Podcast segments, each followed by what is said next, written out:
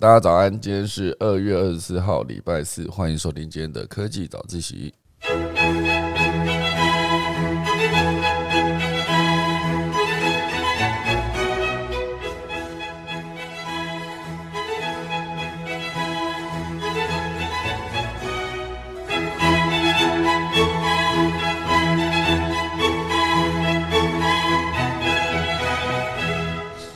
好的，今天第一则新闻要跟大家聊到，就是现在乌俄的局势正紧张，乌克兰跟俄罗斯哈，所以现在大家从政治层面当然是很多可以讨论了。不过我今天讨论的是关于科技产业的层面，好，就是关于半导体有可能会全球供应链会非常的紧张。然后还有另外一块，就是他们的记忆体的惰性气体的这个原料哦，它其实某种程度上是来自乌克兰哈，所以对于一些生产记忆体的厂商，比如说美光来说，先相对的也是值得非常关注在那个地方的情势。好，所以这是现在这个全球化的社会啊，应该说很多的事情会影响到全世界。好，这是第一个。第二个就是 Facebook 底下推出了一个 Reels 哈 Reels 哈，然后它其实就是一个短影服就是反击 TikTok 的一个利器。至于它什么时候会会在全球普及呢？哈，目前为止是呃已经是即日起开放了全世界一百五十个国家了。哈，所以它究竟会什么样的状况，后续怎么发展，等下来跟大家分享。第三则呢，会跟大家聊到一系列关于电动车的消息。红海它在阿拉伯打造了电动车的工厂。然后还有宾士，接下来会开始生产电动车喽。好，所以等一下钟声过后，就要开始今天的科技早自习喽。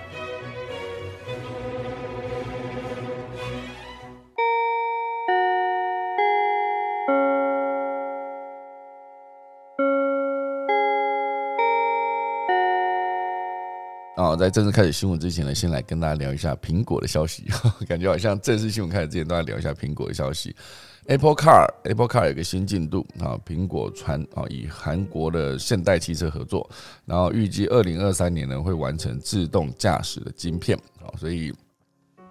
这是跟韩国的封测厂哈，正正在开发自动驾驶晶片的封模组封装哈，然后预计二零二三年会完成，所以目前为止 Apple Car 的进度还是存在的哦，就是好像在底下鸭子划水，事实上它。呃，布局也是非常久，而且其实 Apple Car 这个团队也已经经营了好几年了，至少已经五年了吧？啊，二零一八年开始左右，好，还是二零一八还是二零一七吧？好，所以总之呢，这个 Apple Car 之后到底会长成什么样子呢？预计好有可能是在二零二五年会公布哦，Apple Car。那当然，好像现在好像三月八号的样子，会再有下一次的 Apple 发表会，然后就是据说会有新的那个。iPad 跟新的 M2 晶片的笔电，三月八号有可能。好，那这个当然就是苹果相关的消息啦。好，所以我觉得这个其实刚刚讲到的，跟呃韩国厂啊，韩国一家半导体厂直接做委外封装代工的测试，目前为止二零二三年会完成哦。那所以包括哦，这个韩国封测厂蛮厉害的，是正在开发可应用于自己。自动驾驶的晶片模组哦，类似应用在电动车特斯拉哦的的设计，然后相关晶片模组也具备 AI 人工智慧，也整合了神经网络处理器、中央处理器以及绘图处理器，好镜头镜呃摄影镜头的镜面以及其他功能哦，所以总之。Apple Car 到时候有没有可能走的那个监测环境的系统是跟特斯拉一样的？就看它接下来正式推出之后会会长什么样子。但，我相信很多人对 Apple Car 的好奇应该是来自它的外形啊，就是外形都会通常会设计的好像很苹果哈，就是一个。很极简的一个风格，然后可能会在显眼处有一个可能会发亮，也有可能不会发亮的苹果的 logo，可能在正前方哈。所以之前看了很多的渲染图，就是网友画的渲染图，都会觉得嗯，好像真的苹果汽车就应该长那样。那大家应该还是会对它之后整个的，不管是造型还是特别的功能上面，会不会有一个爆发式的成长哈？就是飞跃式的成长，应该是这样讲啊，就是会不会再次重新唤起？所有的全世界的民众对于第一代 Apple 的手机哈，就是多点触控这个的惊呼哈，有没有可能会再有一个跨时代的一个技术的突破？我就期待二零二三年哈之后，苹果真的发表它的第一款汽车的时候，我大家再来看看。好，这就是今天第一大段之前的呃快速讲的一个苹果的消息。好的，现在就正式进入第一大段哦。第一大段我们的。乌克兰东部哦，就是乌克兰跟俄罗斯的紧张情势哦，对全球半导体有什么影响呢？哦，因为其实从呃，这是二十三号去啊，昨天哈，昨天这篇新闻有报道哦，就是在过去二十四小时当中呢，乌克兰东部的周边局势哦发展非常迅速，包括二月二十二号，普丁啊，俄罗斯总统普丁就宣布啊，认承认乌东两个亲俄地区独立成为呃，哇。顿内刺克人民共和国啊，以及卢甘克哦，卢甘斯克好人民共和国就变成两个独立区，然后并且签署了两国的友好互助条约啊，所以这个消息一出呢，美国跟欧洲等西方列强们反应非常强烈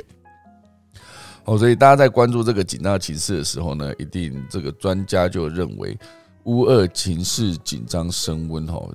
势必导致相关半半导体的产业供应链受到影响，进而冲击全球市场的供需平衡。首先呢，啊，乌克兰是半导体原料气体的供应大国，也是全世界最大的奶气。哈，这奶就是氦氖氩氪三多那个奶，哈，应该是吧？氦对，就是那个一个气，空气的气底下的那个米改成奶字，哈。呃，乌克兰是奶气的全球的最大的供应地。那有报告指出呢，乌克兰半导体原料气体供应其实还包括奶、雅克、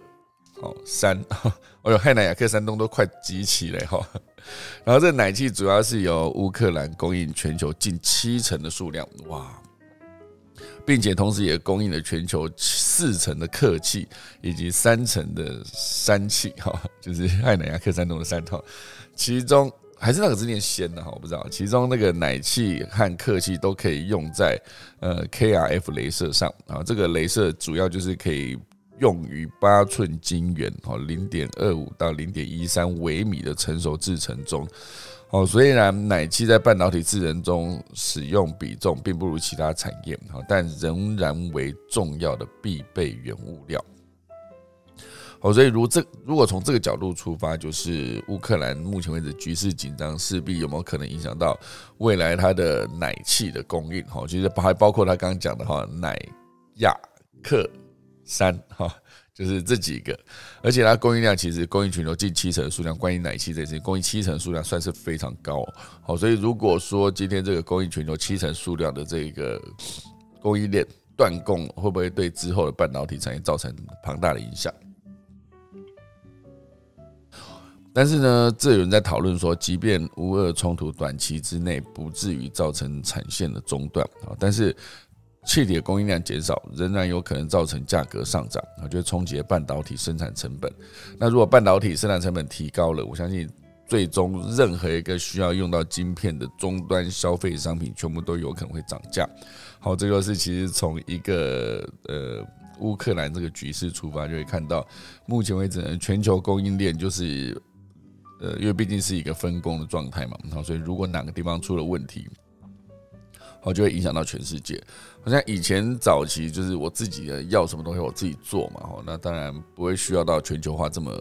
分工这么密切。好，所以一旦好像之前的那个疫情期间。哦，就是因为最早是从中国开始嘛，从武汉开始，然后造成各地的封城，然后各地的产线停摆。那曾经中国是世界工厂嘛，所以当这个世界工厂快速的在短时间内停摆的时候，就会当场影响到全世界的任何的产品的供应。哦，所以我觉得全球化的时代当然是有好也有坏啦，这就是目前为止大家看到的一个状况。那当然呢，以俄罗斯方面哦，虽然本身的半导体产业没有到这么发达，不过它也是出产大量的钯，这个一个金色金，一个呃巴西的巴，好，这个钯这个金属，哦，所以因为具备良好的延展性跟可塑性，可以透过锻造啦啊研啊压延跟拉丝进行生产应用，而且这个钯金属呢，在化学中也被当做重要的催化剂，哦，它会与了一银金铜，好融合成合金，好就可以提高靶的电阻率、硬度跟强度，哈，这是航太、航海、军事以及核能等高科技的领域，以及汽车制造业不可或缺的关键材料。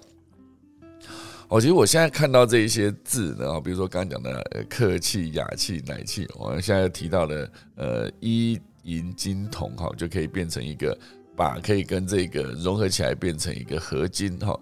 就我每次看到这些名词的时候，就会想到说，哎，其实这些好像以前都学过哈，以前就是在背汉奈亚克三论，你不知道它要干嘛，就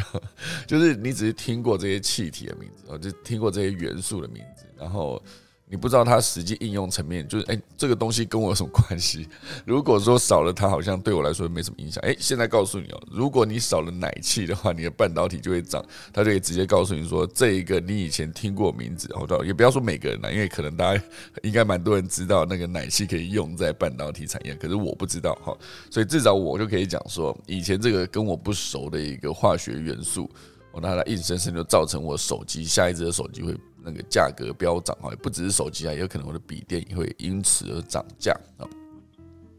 这就是一个应用层面哦。哦，所以我我想说，以前为什么我们上化学课的时候，因为这其实就属于化学课里面的其中呃一个要上课的部分嘛，就你去背化学元素周期表。以前背化学元素周期表，感觉就是一个背来睡觉的，就 是背到你这样念一念念念，就感觉很想睡哈。就是你因为你不知道他是谁，所以你跟他不熟了，你跟这个东西不熟的时候，你就觉得我为什么要关心他这样子。哦，所以如果说真的可以用这个方式，就是呃，告诉所有的学生说，这一些东西它可以用在哪里。那它如果没有的话，就会当场造成你什么部分，哦，就会变得不方便，哈。所以如果有这样子的话，就比如说刚才提到这个靶这个金属，它如果提高靶的电阻率、硬度跟强度，然后它就可以直接在航太、哈航海、军事跟核能等高科技领域，直接有它一个重要的一个环。哦所以你就会知道说。这个东西其实非常的重要哈，所以现在国际贵金属投资市场上面也算是一个非常重要的一个投资的一个品项哈。所以呢，关键的是，全球目前为止，包括俄罗斯、南非等在内的国家都能产出好，所以呃呃，只有这几个国家，俄罗斯、南非哈这几个国家能产出。由于美国自己每年就需要靠俄罗斯供应百分之三十五的钯金属。哦，所以就有分析指出，美国在既有的制裁措施下，受影响较严重的恐怕还是欧美地区的晶圆厂。哈，至于亚洲地区的晶圆厂呢，多因为也有多元化的供应管道，所以基本上不会受到太大的影响。好，所以这其实讲的就是一个。从一个地方哦，因为地缘政治导致当地的一些局势紧张、呃冲突升温这件事，其实影响到全世界，就是来自于原料供应。好，这时候你想说，如果今天一个地缘政治比较啊，比如说你像中东，永远都是一个油嘛，哈，只要中东局势一紧张，那国际的油价就会飙涨。那国际油价飙飙涨，有些时候还是在连带加上，比如说金价会不会飙涨？因为当大家觉得世界局势不稳定了，然后就会要么就是呃去呃大量持有美元，要么就是大量持有贵金属，也就是金，哈，就可以，所以金价都会暴涨。这都是牵一发而动全身的。好，所以全球的局势来看，目前为止呢，当然俄罗斯的这个部分，它会影响到全世界的。那个半导体供应，就是提到刚才讲的哦，就是几个呃刚才的奶哈奶气这件事。那当然以台湾来说，台湾目前为止，你说我们的台湾体台湾的半导体产业也算是一个护国神山了，你用经济命脉形容也不为过。好，所以外界也会关注说乌俄冲突的升温有没有可能影响到台湾的半导体产业。那台湾的当然有一个台经院产经资料库研究员哦总。然后他就刘佩珍，他就分析，对美国半导体的伤害比较大啊，对台湾的影响力相对比较低。哦，那是因为俄罗斯跟乌克兰是全球的镍钯奶的主要出口国啊，这些气体在这些气体跟金属在半导体制成呃扮演关键的角色，在在晶片制造、镭射应用啊，然后还有感测器、记忆体，甚至曝光啊、蚀刻等等的制成都是关键的材料。那乌克兰如果到时候真的跟俄罗斯的战争，目前为止，我昨天还没有 update 哈，只是提只是提到说，普京有提到说，就是承认两个地方的独立哈，分离呃分离地区，好，所以当他如果之后变得越来越严重的时候，确实是为半导体供应链带来不高度的不确定性。哦，可是如果说对美国来看，哈，美国半导体供应链中有百分之九十的奶是乌克兰进口，百分之三十五的靶是靠俄罗斯供应。好，所以这两块其实都有可能直接影响到呃美国的半导体供应。那以台湾来说呢，哈，刘佩珍就表示，哈，厂商目前为止都还有些库存，而且没有像美国一样高度依赖单一来源。好，台湾业者如果有需求，日韩也有供应的能量，好，所以可以提供制成所需。好，所以目前为止呢，台湾半导体产业的关键材料取得无虞，哈，甚至可能因为美国面临断链危机，意外迎来转单效应。我觉得全世界说，诶，美国目前为止，如果他之前呃，应该说，如果他之后开始制裁俄罗斯，那啊，乌克兰的情势又这么危急的话，这百分之九十的奶跟百分之三十五的爸，好，对于美国的半导体产业来说，确实影响非常的大。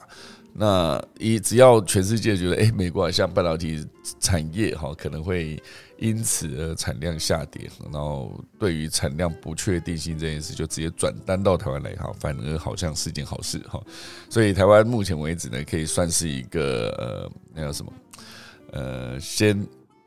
准备，然后所以现在就有很多的库存，然后再加上非单一来源，然后去采购它的原料，好，所以这些事情当然就是造成目前为止台湾可以相对的比较不用这么担心，哦，所以当然我觉得扣掉这件事情啦，扣掉半导体的原料来说，如果油价升温的话，对台湾反而是一个比较大的影响哈，因为之后有可能国际的油价可能会飙上每桶一百五十美元，哦，确实全球的经济可能从呃，经济成长可能会原会从原本的四趴左右直接归零哦，这对台湾非常的不利，因为台湾算是一个出口导向的小型经济体嘛。好，如果全球的经济走弱弱，然后贸易力贸易量下滑，也将重伤台湾的经济成长动能。哦，所以这是目前为止，如果说真的这一些部分哦，因为原料的部分影响到后续的生产，半导体的生产，那这就是一个相对比较严重的一个状况。那当然，根据乌俄冲突，目前为止越影响越来越大。好，那还有另外一块受到影响，就是比特币，好，它跌破四万美元喽。啊，比特币因为乌俄冲突的影响，目前为止跌破四万美元。哈，近期走势来看，在俄罗斯总统普京下令军队进入乌克兰之后，二月二十二号，投资人就逃离风险资产，那比特币等加密货币的价格随之暴跌。哈。那当然，曾经被形容成市场，呃，曾经被市场形容成数位黄金的这个比特币，目前为止当然就是一个呃，大家会回头去持有黄金哦。但积极走势来看呢，这个比特币避险属性渐行渐远，因为它的稳定性还是不如黄金。好，所以当今天比特币的价格下跌的时候，那个比特币的报价其实从呃，二十三号早上八点啊，台北时间二十三号早上八点，就是昨天啊，比特币的价格报了三八二一七点一二美元，哦，所以过去二十四小时一度会跌破最低到三千七美元大关，最低来到三六三七六，哈，非常低哦。因为上周啊，就是上一个礼拜，比特币的价格还有四千五，这一周最低已经跌到三千六了，三万六啊，之前讲错，上周比特币最高到四万五美元，然后。这一周哈，就是尤其是二十八呃二十三号昨天最低还来到了三万六千七三百七十六哦，所以价格波动算是蛮大的。因为你在想，二零二一年的十一月，比特币的价格是冲上六八九九一啊，就是将近七万美元，创了有史以来新高。然后现在一跌就是跌到三万六，所以几乎是算是一半了哈。所以目前为止，这两个地方的冲突哈，不确定它后续的会打仗打多久，因为这个国际局势牵涉到非常的广。然后其实关于政治的讨论，我觉得非常多人在讲。那我们的节目比较不讲政治，好，所以就会直接讲到说。呃，这个带来的影响啊，除了刚刚讲的供应链哈可能会受损，然后导致半导体的产量哈下降，然后导致终端需要晶片的商品可以价格会飙升之外，也跟大家聊到，就是半导体产业的这一些供应链来自哪个地方，就会影响到终端产品生产的一个机会不同。好，所以像这边提到台湾在比较。呃，事前先准备好，然后就不用担心我们的马上缺料这件事，以及另外一块就是供应链的来源不是来自于单一产地，好，所以就相对比较不用那么担心。那这就是今天的一个第一大段跟大家聊的一个重点，哈，就关于比特币，哈，应该说关于整个乌二的情势影响到半导体。那这边还可以快速讲一个，也是跟国际形势有关，虽然是跟疫情有关了，就是英国首相强生二十四号起呢解除所有的防疫规范，所有的哈，二十四号起。哦，这是呃，苏维时代在二月二十二号的报道。好，因为英国首相强生表示将执行与病毒与病毒共存计划，二十四日起呢结束所有的新冠病毒的防疫限制，包括取消确诊后的强制隔离筛检，然后甚至是不用戴戴口罩哈。所以呢，强生是认为。呃，防疫限制严重影响了经济跟社会，因此当局想办法要赶快恢复正常生活，透过开发疫苗和不同的疗法来取代这些限制。好，所以这个除了持续以地苗为以疫苗为第一线的防御攻击之外，二十四号起取消确诊后的强制隔离跟接触史追踪，我觉得如果他们真的取消，对于医疗体系来说，相对是可以松一口气哦。虽然松一口气只是讲说我不用去工作，不用去再做呃接触史的追踪等等，可事实上，呃这一块到底有没有可能达到一开始哦？其实大家讲那个一开始，大家去思考那个叫什么共同免疫啊，集体免疫这件事情，其实就是强生提出来的。而目前为止，欧米克确实好像是有机会。让啊强生真的完成这件事情。好，那强生又指出，在四月一号以前呢，确诊民众最好还是待在家，不要轻易的外出。但是在四月一号以后，政府是鼓励民众自我约束就好哈，就算有症状也没关系哈，一如对待流行感冒的态度，我就是把它当成一个简单说，这个与病毒共存的规划，就是把这个新冠，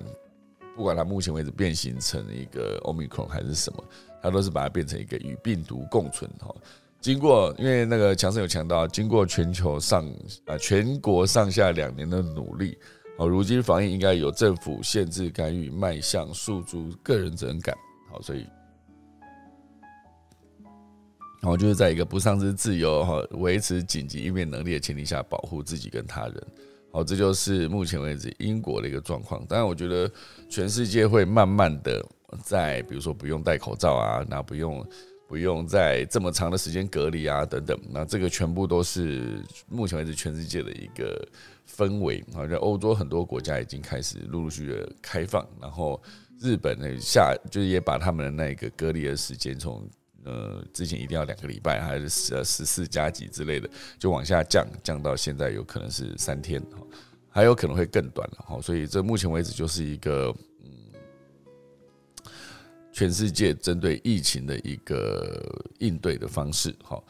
好，那先来讲这第一大段，大概就是写了是从乌二情势讲到那个英国目前为止解除所有的防疫规范。好，那第二大段，好，第二大段比较有意思啊，因为这也是跟我自己所处的呃产业相关，好，就比如说。在 TikTok 应该说一开始是抖音了，然后就是字节跳动推出抖音这个服务之后，凭着它直视影音高清满版的快速切换这个流程，以及辅以它背后的大数据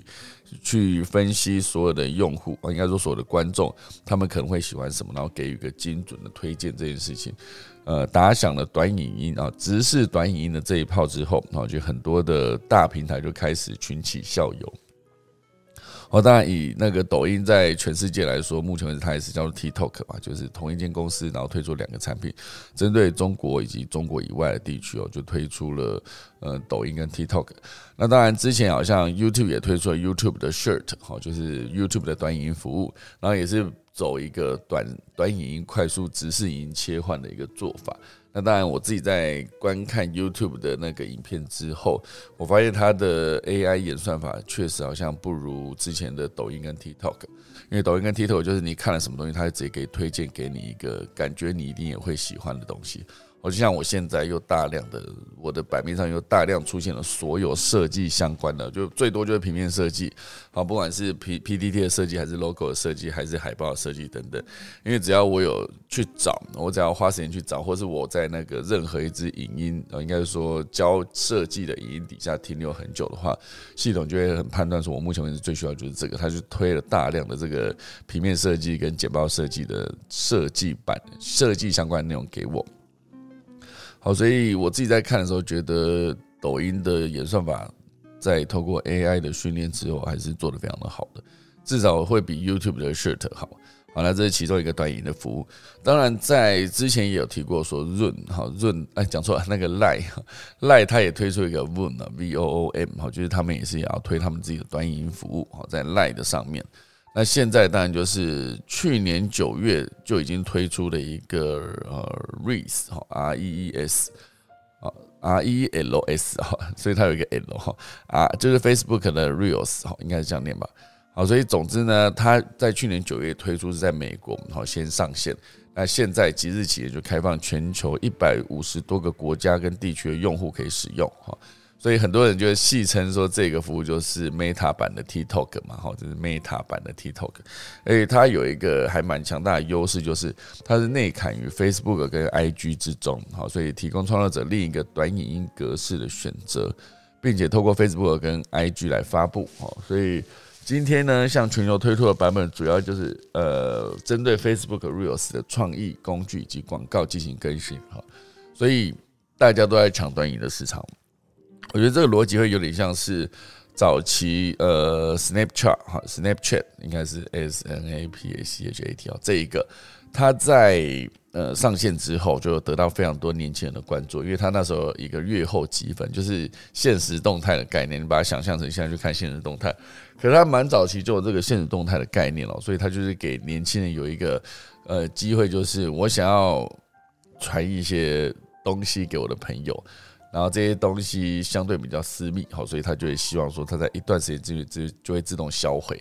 所以大家在传这一个 Snapchat 的时候，呃，年轻人觉得非常有趣。而比如说，有可能是昨天是一个派对，然后大家都喝很醉，然后喝很醉的时候，其实你还是会想说，把这个别人喝很醉的画面直接传给你的同学或朋友。那你在传给他的时候，就是希望这个东西也不要永久留存，因为毕竟它就不是像发布一个 IG 的东西一样，直接会一直存在那边。它就有一个时间限制，时间到之后呢，它就会消失。哈，就呃，月后积分这个概念。可是我之前在思考月后积分这件事情，其实现在荧幕录影这么简单啊，就直接录荧幕，再怎么样你还可以拿另外一只手机来拍你这只手机的荧幕都可以。哦，所以我之前一直不相信月后积分这件事。哦，所以大家在使用网络的设备或者网络的服务的时候，就可以思考一下。至少我自己啊，哦，我自己呃，比如说我发布的东西不会担心，就是你在发布按发布，应该说按传送给朋友之前，你就要去思考说这个东西。如果被人家荧幕录影了，会不会对我有影响？如果会，我就不做。我宁可走到你面前，然后拿我的手机直接放给你看，然后看完你就是看到了，可是所有的答案还是留在我这哈。所以这是一个关于个人各自安全使用的情境上，对我来说是一个很重要的一个习惯。就是我在发布任何的，我在传送任何的档案之前，我会去思考说，这个档案被你荧幕录影的话，荧幕录影是包括影像跟声音嘛？如果被你荧幕录影的话，对我会不会有影响？如果有，我就不会做这件事；如果没有，我就传。还有另外一块，大家也可以去思考一下，就是你在发的所有言哈，就比如说你在 Facebook 上面留言，或者是你在呃 Line 里面有一些。群主的发言，那群主很多时候你会发现他是，比如好，今天是家人里面就三个人、四个人，然后就是你们一家人，你知道是谁，那这个东西就有相对比较私密的空间。可是有些时候，有一些群主是那种啊，比如说我我有一个群主，就是里面有非常多的社群行销的小编啊、人员，这些社群行销人等等。那你在上面讲的任何话，你就要非常小心自己会不会被截图，因为你有可能在上面骂某些人，可是你就好死不死。那个人有可能在那个群组里面，或者是那个人的很好的朋友有可能在那个群组里面，或者是那个人所在的公司底下就有人在那个群组里面。好，所以你在发的任何言论的时候，你就会思考说，这个东西被截图放在什么地方的时候，对，比如说这是一个有攻击性的言论，或者有一个你指控某个东西，这些东西都要特别的小心。好，所以我自己在。自己在网络使用的情境下，就是我发出去的影像，好，就是我不担心被荧幕录影。那我发出去的所有的，我就我打的所有字，其实，在按出按送出之前，还是可以去仔细检视一下你讲的这段话，好，它到底会不会之后造成呃对别人造成影响，或者是别人可能会拿着这个东西回来回过头来攻击你。哦，所以不用担心，应该说还是要先思考一下，就是被截图怎么办，或者是被荧幕录影怎么办。如果都有去思考到这些点，就算是一个谨言慎行的状况，在网络上面争议相对会下降。哦，这是我自己的习惯了，就提供给大家。好，所以以这个 TikTok 跟短音啊，应该说短影音哈，就是 Meta 版的 TikTok 的这个 Reels 哈，所以它呃，目前为止在全世界都可以使用啊，一百五十个国家跟地区嘛，所以所有的创作者呢，不仅可以透过里面的广告分入来赚钱，还可以加入送星星的打赏功能。哈，讲要讲打赏，好像那个我们的 Clubhouse 一直都没有这打赏的机制，哈，真的不知道为什么什么时候才会有哈，因为如果没有一个稳定的营收的话，好，对于内容提供者来说，相对会呃兴趣越来越下降，哈。那目前为止，当然这个呃，Facebook 的 Reels 是去年推出时是先在 IG 上面启用，然后希望借此反击 TikTok，那而后也会加入 Facebook 的服务中，哈，就是希望借由 Facebook 广大的用户来扩大使用族群的影响力。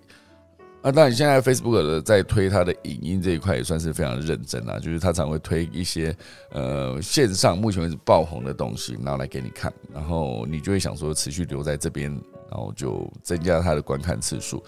而且其实这个 Facebook 的这个这个服务呢，它其实也有针对时间长短哈做调整。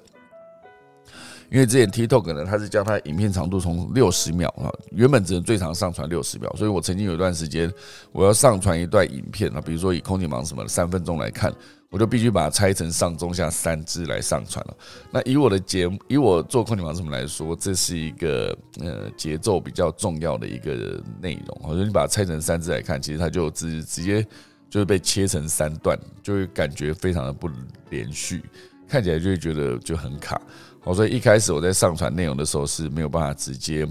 呃把那个影片拆成三支丢上去，因为那个。使用极限太奇怪，因为有些时候是，比如说在呃三分十二秒，类似这种，那就硬生生要拆成三支嘛，那你最后面那十二秒其实没什么意义啊，就是会很奇怪哈，所以。之前是抖音上面是可以上传长一点的内容嘛，所以我就直接上传到抖音。那 TikTok 目前为止，应该说等它可以把内容长度从六十秒延长到三分钟之后，那我当然之后也有可能可以在抖音啊，在 TikTok 上面也可以上传空间猫什么内容哦。所以这是我目前为止观察到的。那当然，这个 Reels 它其实也持续增加影片的长度好，所以最长目前为止可以拍摄六十秒，有没有可能之后会？增加到更长了哈，就是不用只限在六十秒，有可能会长到更长。我就像我在看抖音的时候，好像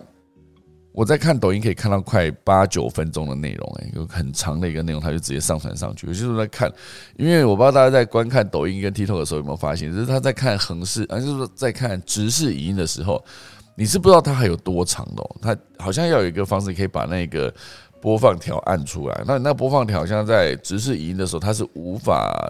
好像无法直接左右滑动，我自己在使用的情况还是其实可以，但我不知道。我可以确定的是，它有一些是可以横屏观看的内容，那它的那个播放条就会自己跑出来，你就可以自己移动、快转或者是回到呃前面五秒阵，你可以自己透过手指去控制。这个在直视影音的时候好像是不行的，至少我自己目前为止使用的情境下，我是不会去做这些事情，因为我不知道它到底是没有这个功能还是不行哈。所以总之，这就是 Meta。好，Facebook 针对 TikTok 就是对抗 TikTok 也推出他自己的服务，然后就是一个直视短影音。可是我觉得还是会希望看到它后续有一个，比如说它 AI 的推荐系统可以做得更好，然后才可以做出更符合消费者，应该说更符合观众需求的内容推荐。我觉得这其实才是最重要的哈。好，那这当然是一个 Meta 这则的消息。哦，可是这边还有一篇就是那个商业周刊的一个报道，也是跟短音相关的哈。这是一个商业周刊的一个专栏，哦，他是杨少强，哦，一个我非常喜欢的一个作者，他写的一篇，啊，他写的题目是，嗯，去年网络都在讨论的重点，哈，比如说短影音称霸世界，比如说 CEO 明星化，然后他这篇的文章其实是从六家很夯的企业来看世界的局势转变，啊，到底是差在哪里？好，所以这是一个呃网络调查机构，它叫做视觉资本。它在根据二零二一年的 Google 搜索量和新闻量，还有与竞争对手的相对表现指标，推出了六家很最夯的企业。这些夯有的是正面的，哈，比如说辉瑞跟抖音，哈，有的是负面的，比如说脸书，哈，Meta。好，但不论好坏，他们就是能够造成网络的声量。好，这背后也反映出更大的时代潮流。那这几个公司其实现在可以直接跟快大家快速分享一下，好，比如说疫苗大厂辉瑞，好算是其中一个很夯的企业，它是以共存取代清零，好，所以就是制造更多的疫苗这个角度去切入，好。所以去年呢，辉瑞因为疫苗大赚嘛，市值在二零二一年年底升至三千亿美元，哦，所以创历史的新高。另外一家疫苗企业莫德纳，啊，二零二一年股价涨幅也是居于标普五百指数的第三名，哦，所以它算是一个特呃生日界的特斯拉，非常厉害。那二零二二年，他们依然是持续发威嘛？啊，辉瑞也宣布说，我现在推出一个抗疫的药丸，哈，就不用再打进身体里了。抗疫的药丸。那莫德纳也在今年二月取得美国当局完全使用授权，哈，所以接下来就就不会说只能用公司的名称来行销它的疫苗。所以这两间公司背后啊被追捧，那背后有一个更大的趋势，就是防疫政策路线的转变。哦，就是从原本的清零派改变成共存派。好，清零派就是我希望把所有的疫苗，呃，就是用所有的疫苗来杀死所有的病毒。哈，那当然现阶段看起来是相对比较困难了。哦，这就是用清零派来取代共存派。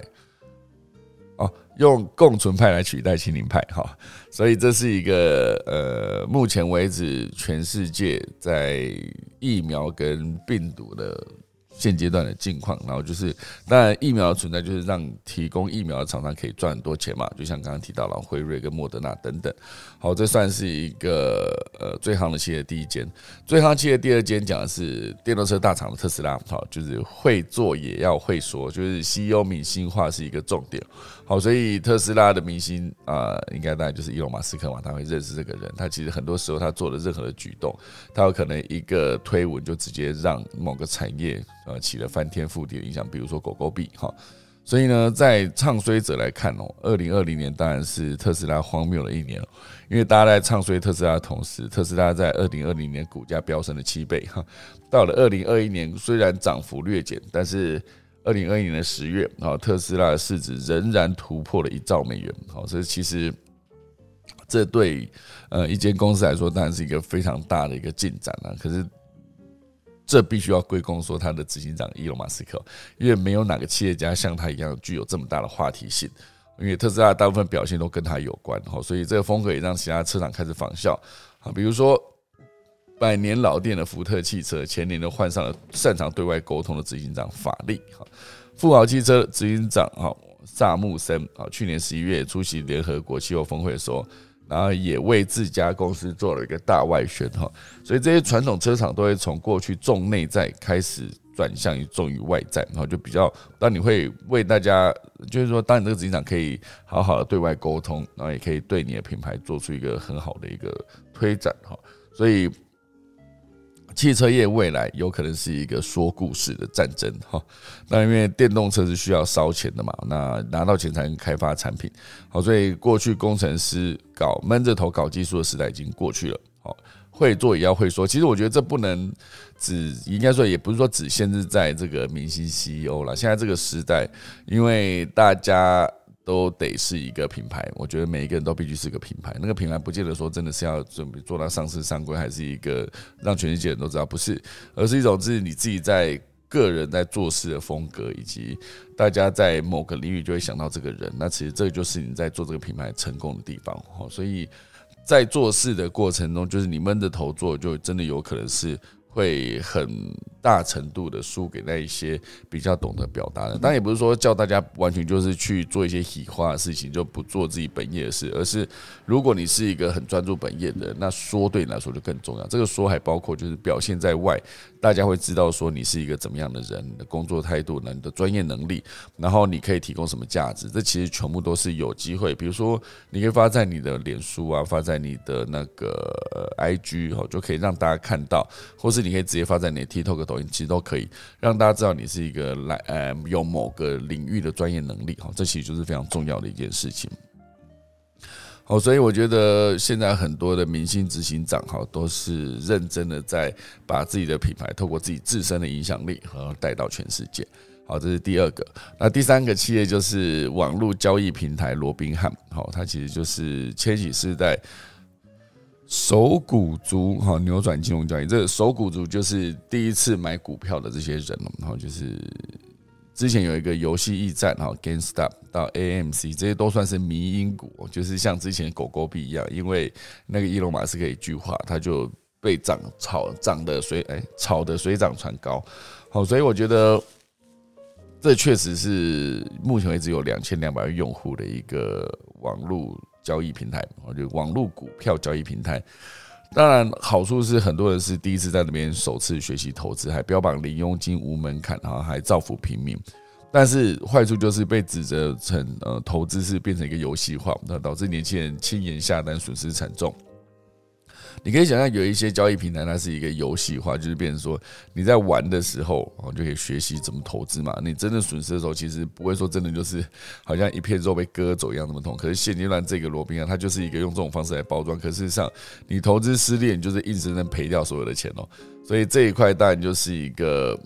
呃，会反映更大的时代趋势啊，就是千禧世代正在改变金融市场的面貌。那战后婴儿潮世代的投资潮捧红了传统的券商，那目前随着千禧一代使用科技直接买卖股票，甚至之后会寻求人工智慧理财当做顾问，那这一类的金融科技产业将会变成一个不可忽视的力量。好，那这当然就是第三个罗宾汉。好，那后面还有两个，好一个，然后后面还有三个，一个是虚拟币的交易平台比特币基地等等，这其实全部都是一个目前为止在呃虚拟货币越来越红的情况下，它是一个。值得关注的一个重点。那第五个当然就是社交平台 TikTok 了，因为影音比文字的这个社交成本相对更低，而且更直觉，它可以承载更多的资讯传递。好，所以虽然 TikTok 在二零二零年就已经流行了啊，但是到二零二一年才正式确立它次文化龙头的地位。好，所以这个 APP 是二零一六年就推出了，然后五年后就累积了十亿的用户。因为当初 Facebook 跟 IG 是花了八年才达到了十亿用户哦，所以当然它是一个透过快速切换高清满版影音这个服务，然后来。辅以它的那个 AI 演算法推荐技术，来让所有的使用者哦可以快速的在上面成瘾哈。对我来说，我一直在看一些我有兴趣的东西，设计相关啊，或是一些关于宇宙或者关于一些数据等等，这都是我很有兴趣的东西。他就一直推送这些东西给我，就一直看，一直看，一直看，就会突然间就发现，哎，怎么过掉了好几个小时哈？好，这前面讲了五家公司，当然最后一间公司他讲的就是社社交平台 Meta 了。是算是一个好事不出门，坏事传千里啊！脸书对这件事情来说感受最深的，因为二零二一年的九月哦，爆料者就泄露脸书内部的文件，哦，显示这间公司为了追求利益，做事不当言论散布。哦，该年底雅虎财经用户票选年度最烂公司，它毫无悬念轻松夺冠哦。所以它目前为止，就算它试图改用新的名称 Meta，哦，来来摆脱它旧的重，可事实上，呃。大家还是会记得这是同一个公司哦。虽然呢，呃，元宇宙这个关键字在它改名之后一夜爆红，成为二零二一年最热门关键字话题。当然，大家对于这些丑闻的存在还是会去思考，在这是同一间公司做的事情。所以这几个刚才提到这几间公司，当然就反映出一个重点哦，就是一部分来说，就是你必须更更需要跟更被别人看见是最重要的事情。好像伊隆马斯克，然后还有一些就是短影音称霸世界，好，所以这是为什么一样是 Facebook 改名的 Meta，它也推出了自己的短影音服务，好，所以这就是几个关于重要的这几间公司的一个相关的消息。好，那现在来进到第三大段。第三大段呢，会跟大家聊到就是关于几则电动车的消息，包括红海、包括宾士、包括现代汽车，哈，全部都是一个电动车相关的消息。因为红海呢，接下来会砸四十一点八亿，好，在阿拉伯设电动车的工厂。哦，其实红海盖厂来说是非常的哦，红海盖电动车来说是非常的快，哈，就是因为讲错，红海盖工厂是非常的快。哦，那其实会有一个他自己的一个盖工厂的一个流程跟 SOP。好，所以当他在二十二号，哈，就是公告投资五点六二五亿雅里亚尔，哈，这是一个币值的名字嘛？里亚尔，哈，它就是大概是一点五亿美元，哈，新台币是四十一点八亿元，啊，取得了新设合资公司的股权。那市长就解读了，这是红海集团跟沙地阿拉伯合资电动车公司的一环哈，重要一个环节。那个里亚尔哈，就是应该是阿拉伯币吗？这个我竟然不知道，可恶，好糗。好，大家大家如果知道，可以小飞机我吼。好，所以总之呢。那沙地阿拉伯跟红海集团呢，恰呃目前为止就成立了电动车的合资公司。红海它不目前就会负责提供软体、电子零件、平台，好还有软硬整合方案来协助开发电动车。因为这是一个去年十一月法说会中就有透露，今年会在中东电动车专案正式启动。好，所以这个这就是刚好呼应去年十一月讲的哈，电动车中东电动车的那个正式合作专案的启动。那当然，今年红海科技日呢，就是有机会推出两款新的电动车款，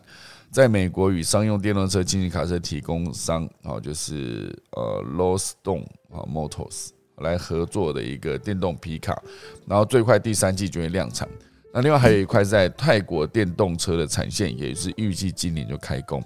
好，预计一年半到两年内完工之后，二零二四年上半年就可以量产。哦，所以他在各地都加紧脚步的去盖他的工厂。那在泰国，他当然就是跟泰国国家石油集团合资新公司。好，那在刚才讲的，在阿拉伯也其实也是合资的公司。所以这几个完全就是红海在它的电动车产业上有一个精密的布局哦，就是全球化去考量各地适合什么，然后他就去跟当地，比如说。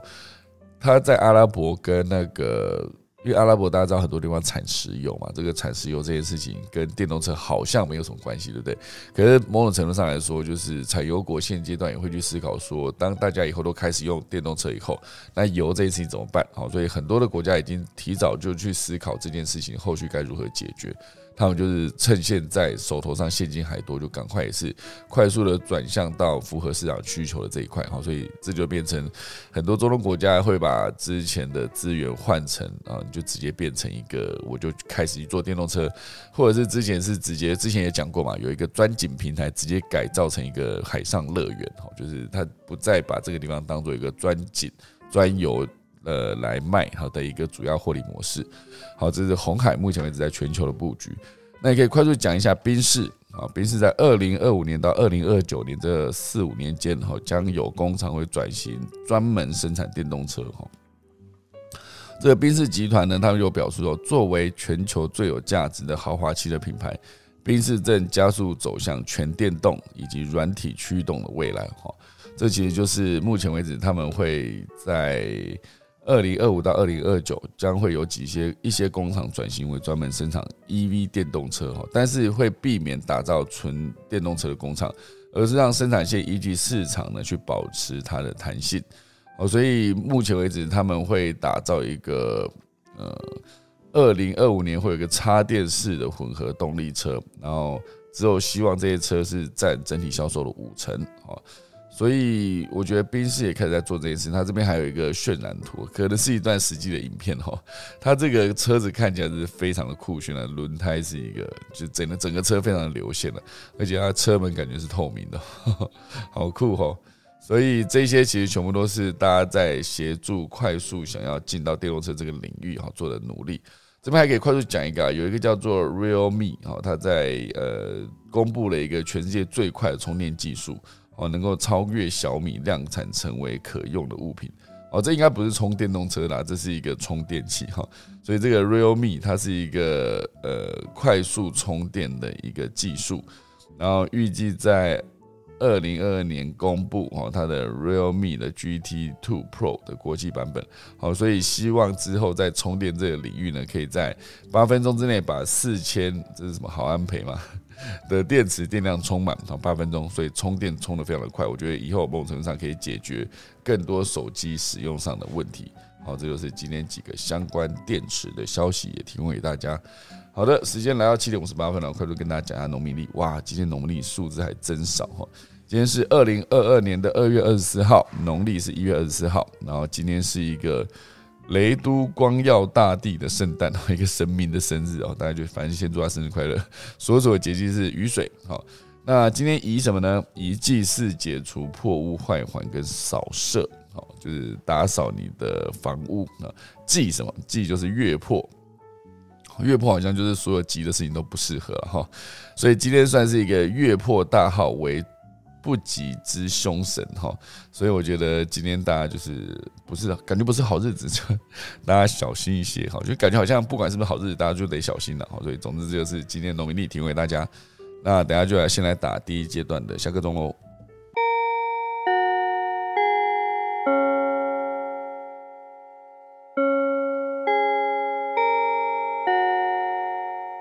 好的，今天打完钟刚好八点了，哇，这个时间掌控的真好，自己讲。好的，我们来欢迎一下我们的何明燕老师，好不好？老师早安，老师早安。早早早早早早早早早。Hello，我。礼拜四，今天礼拜四了？是的。这两天天气，我觉得应该会再好一点点。你说天气吗？对呀。哦，对，天气真的很烂。这几天好像说烂，这几天应该六日会好转，好转。哎，老师今天要在外面吗？对啊，我在星巴克，你听得到吗？嗯，还好，听得到，清楚清楚。哦。那个，我提哎，我还是要先提啊，因为这个课后时间好像是希望大家上来分享，对啊，想到说，就是大家有自己关心的课题啊，上来分享其实是好的，也不一定一定是我们这边的做分享。嗯，然后我其实这两天我本来想要开房分享一些新创的呃新闻啊，就是。Google 的 For Startups 其实这两天发表一些 report 的趋势五大趋势嘛，我觉得是值得跟大家谈的。一个是人工智慧，一个是去中心化的金融 DeFi 的东西，就是所谓 DeFi 就是呃像数位资产管理啊、币的管理啊，这一些都算是了，或者去中心化交易所方式。那还有呃 FinTech 跟电商，哦，就金融科技跟电商。医疗科技跟资源永续的，那大家其实比较看就是，你如果把方向看说是一个人工，因为人工智慧可以处理的事情非常多。那第二个就是金融科技，我觉得金融科技其实在近期发展会蛮快的。嗯，那因为很多的东西有新的数位资产，那接下来有新的交易的方式，同时呢又有新的平台构建方式，所以我觉得金融科技如果大家不是那么清楚的，机会可以稍微去看一下。那当然，再来就是医疗科技跟资源有这几个趋势嘛，所以他们应该发布这个的主要的原因是，他们要在把这个新创的加速器推到日呃、日本跟印度，还有东南亚吧，大概是这样子。所以他们目前在日本已经投资这种早期试制的新创企业，在 Cosma，那当然也在 DeFi 上面有投资一些新创。那最后当然就是跟那个气候变迁相关的啦，嗯，的新创，呃，做那种废弃物管理的站点，这是一个我觉得大家有机会可以去看看新闻的部分。那那最近在其实整体来讲的话，呃，其实不，呃，秀导之前有谈过，就是呃有十角兽嘛，嗯，就是呃，其实其实独角兽，其实在目前来讲发展发展非常非常快速，因为这几个在交易的部分，有些都直接处理到金融的部分，所以本身来讲，除了从价位外，其实呃第一个科技发展，然后就是实现新的科技，然后第二个就是说从科技发展上面，其实有新的数位资产的价值，然后再来处理交易的部分，所以我我觉得在目前来讲，你就可以看到其实小受。的几率越来越越越多嘛，哈，那还是说这个市值很多都已经到了呃一百亿以上，好，那一百亿以上大家就称为大概是十小收这样子，所以所以像字节跳动，刚刚讲秀导在讲第一家那个 TikTok 嘛，啊目前第一名，然后 Space X 是最是最，那有一个是比较值得注意，是台湾还没有开始那么明显，可事实上有很多已经开始做了，就是所谓的 BNPL，就是。Buy now, pay later，就是你先付费，你先你先买东西，然后之后再付费。那这个是有一家是瑞典的新创公司叫 Klar Klarna，那这家公司事实上，它本身呢其实跟我们的那个信用卡缴费分期付款一样。分期付费，可是因为信用卡缴费你是先要持有信用卡嘛？哦。那这家公司事实上在做的时候，它是在你的消费的单次消费的时候就可以介入。那如果这个店家他自己本身你没有信用卡，那你又想要在这一次消费的时候做信用的消费，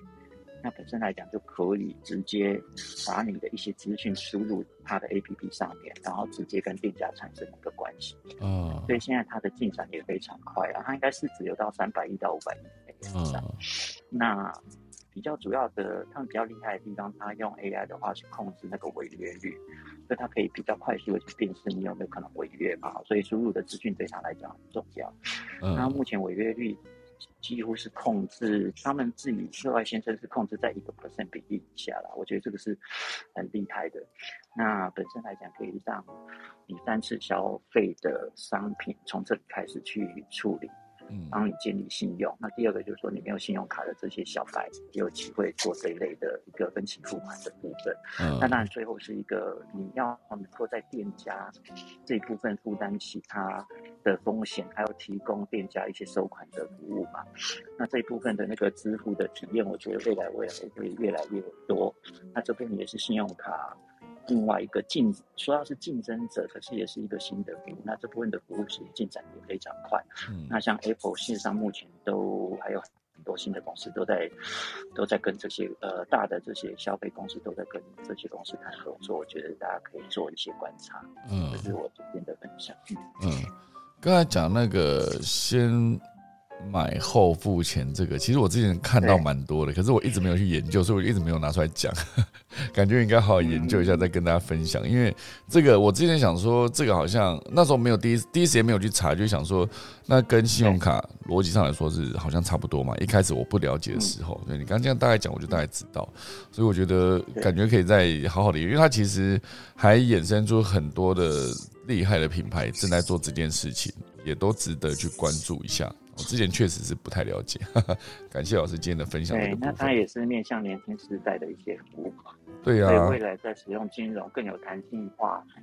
或者更快速的交易，更有信信任感这一部分，我们的这个区大家可以慢慢的去关注。呃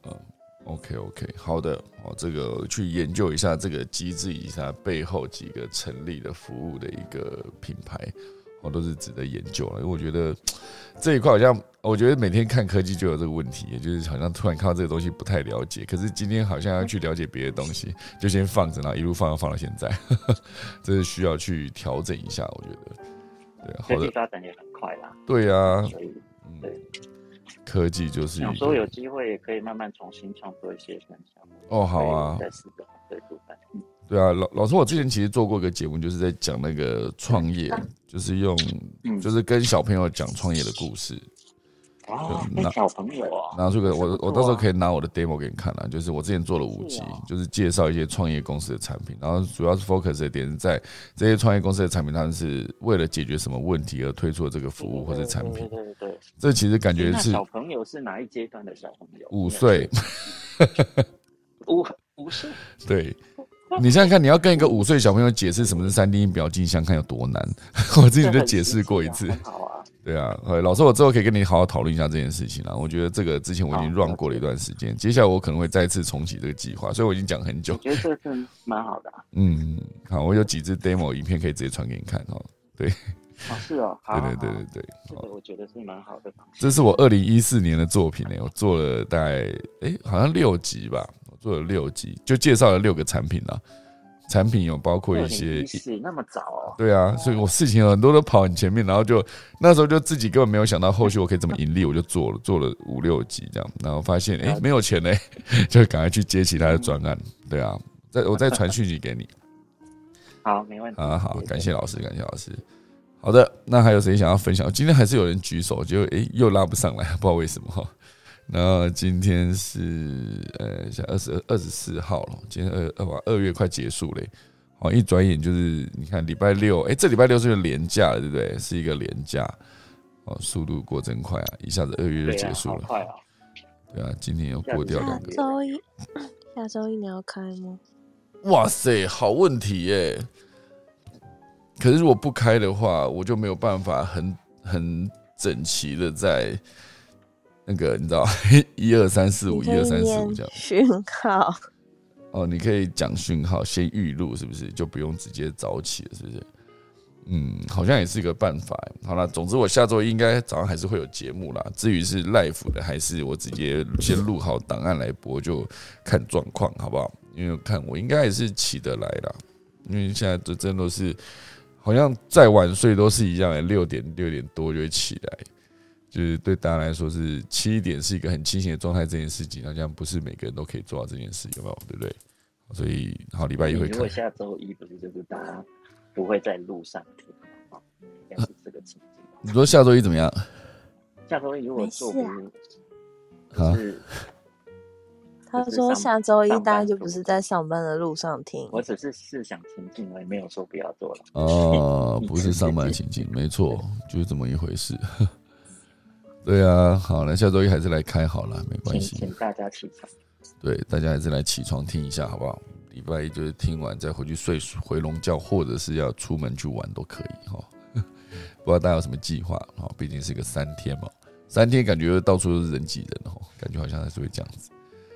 因为芋头数据芭我上比在来要干嘛？楼下，我拉不上来，哇芭比那是是在刷牙。芭比恐怕是还没有准备好他的动物新闻。芭比的动物新闻已经暌违了大概哇塞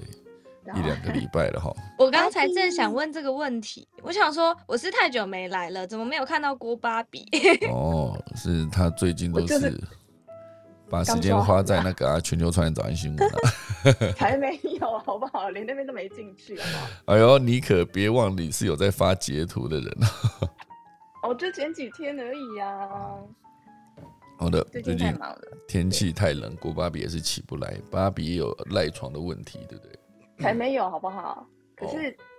反正你没有东西讲，可以讲讯号嘛。那我没有东西讲，我就讲心脏好了。什么意思？就前几天好像有分享，就是动物奇怪的动物心脏啊。哦，对耶，我可以，对我可以继续分享两个，因嗯，为之前是分享什么？呃，青蛙、蓝鲸跟章鱼、鱿鱼。对对对对对，然后其实另外还有那个斑马鱼，它如果说它失恋就是心碎的话，它可以在两个月之后完全复原。这个是在二零二零零二发表在科学杂志上面的研究，嗯，然后但是它的那个受损范围要在百分之二十以内才可以完全再生啊，不能伤它太重。嗯，可是斑马鱼它这样的就是心脏复原能力，已经让它成为就是心脏生长研究的主要模型。有一些两栖类，还有壁虎、蜥呃壁虎啊、蜥蜴这些，也是尾巴可以再生。然后其实今年还有另外一份研究是给断腿的青蛙服用一些就是像呃鸡尾酒药物，它们可以哦就是甚至可以重新长出新的一条腿这样子。然后哦另外比较奇怪的心脏还有昆虫部分，像球，它们就是没心没肺的代表，因为它只有在食道周围有五个类似心脏的器官，它它没有办法跟心脏一样，就是像泵浦推送血液。它这五个就是假的心脏，是用挤压血管的方式帮助血液在蚯蚓的体内循环。然后它们本来就是靠皮肤来吸收土壤里的微量氧气，然后让细胞吸收氧气跟血液之后传送到体内其他系统。然后大大家可以在维基百科搜寻蚯蚓的话，有它的那个剖面图。如果不讲的话，其实还蛮像一个道路工程的，它真的就是横的切开。然后它们的身体构成其实是有百分之七十都是蛋白质，然后还有磷、钙、铁啊、钾啊这些，就是很多种维生素，它的营养价值是非常高的。所以有在健身的朋友可以考虑一下。而且其实选选择还蛮多样化的，目前已经知道的蚯蚓品种有三千多种。那，如果说觉得有密集恐惧症，没有办法看到大量蚯蚓的朋友，可以选择澳洲有一个名叫吉普斯兰的大蚯蚓品种。这种巨型蚯蚓它可以长到三公尺，哇可，能就会比较好入口。嗯、以上跟大家分享，入口是什么概念？对，因为它蛋白质含量很高，百分之七十，哎，哦，吃下去都是营养素，哎，哇塞，可以可以，哦呃，终于听到最近有一个郭巴比的一个 动物的消息了，好不好？因为有几乎一段时间，大概有没有一两个礼拜了？大家觉得说，一？就还是有人传讯说，哎、为什么最近都没有动物笑话可以听？你又断掉了耶！哦，真的吗？为什么什么？为什么没有动物笑话可以听？这样子，对，之前就会收到这个讯息，这样就像刚才芋头叔的疑我问一有收到。大家很热情传给我的动物新闻诶、哦，有些真的好可爱，可是对，但是是影片，哦，影片哦，哦，影片没办法直接这边快速讲，对不对？如果可以可以分享那个动物的那个特性那些啊，我有空的话，哦，你可以哦，你之后可以发一则在那个、啊、那个可以发链接啦。哦，对啊，对啊，对啊，有有些真的很可爱。我上次在那个 Instagram 的那个动态有发一则，就是那个呃企国王企鹅的那个，就是生无可恋的那个样子。那个其实是他的小小时候，然后哦，他从水里爬上来，看起来真的好像流浪汉哦，对啊，我觉得像这 些好好笑。都是蛮有趣的影影内容。我刚刚又再看了一遍，看了一遍什么生无可恋的企鹅嘛，小时候就是很像流浪汉一样，对啊，小时候颜色怎么不一样？对，因为它的毛就是颜色还没有变，然后它看起来是他小时候就是一颗奇异果啊。哦，真的哦，不是像长大之后那个颜色就是黑白分明这样很漂亮。嗯，真好玩。好的，对，这只要有芭比在，我们的房间都可以歪楼到动物那边去，哈，也是不错的啦。也不算歪楼啦，毕竟这算是一个知识，好吧？这也是我没听过的东西。好了，我们感谢芭比今天不辞辛劳爬起来，然后来这边急急忙忙讲完之后，为了赶他去全球串联早安新闻来带来的分享，硬要加这一句没有，好 不好？对，想怎样？赶拖。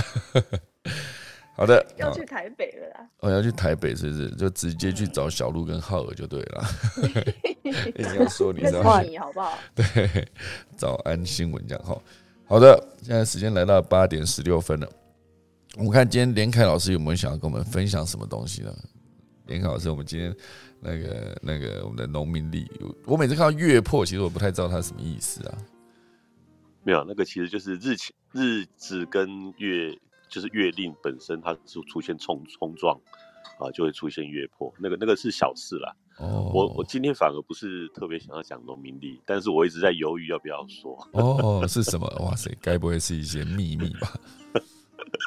这确实是秘密，所以我等人少一点的时候再说。哦，好好对啊好，感觉要私对不过讯问老师了。我也想听，想听哦，因为这个东西，嗯，这个讯息对一些对一些人来讲，尤其是老年人来讲，有的时候可能会因为无知啊、哦因为无知而犯的错，所以特别把它讲出来一下，但是不能讲得太明白，因为又会对某一些有利益的人会影响到他们的生计啊，所以变成嗯。只能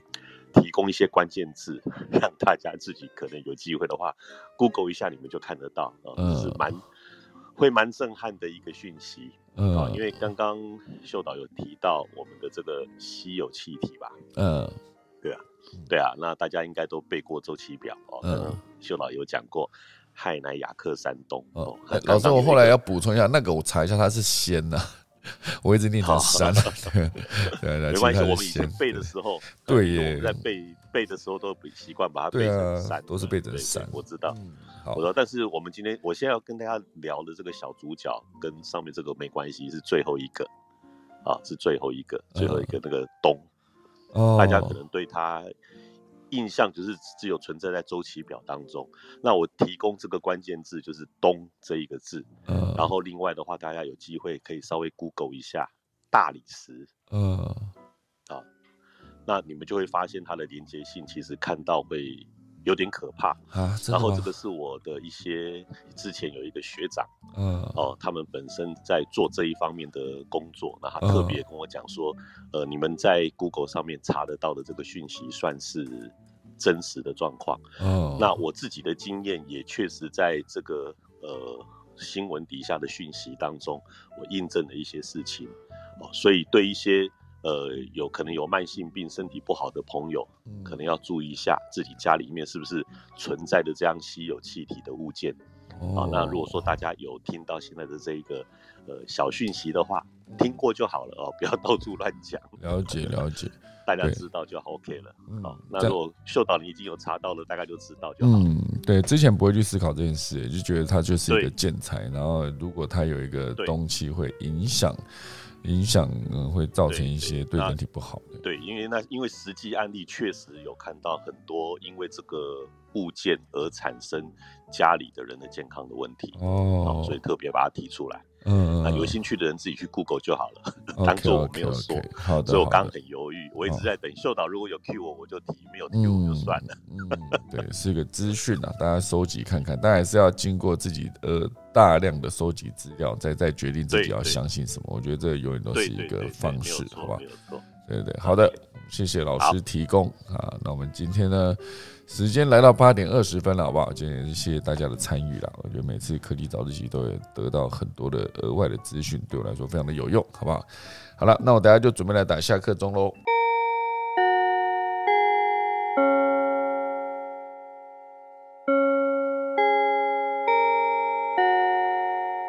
好的，今天就谢谢大家来收听科技早一起啦，我们明天早上二月二十五号再见，大家。拜拜。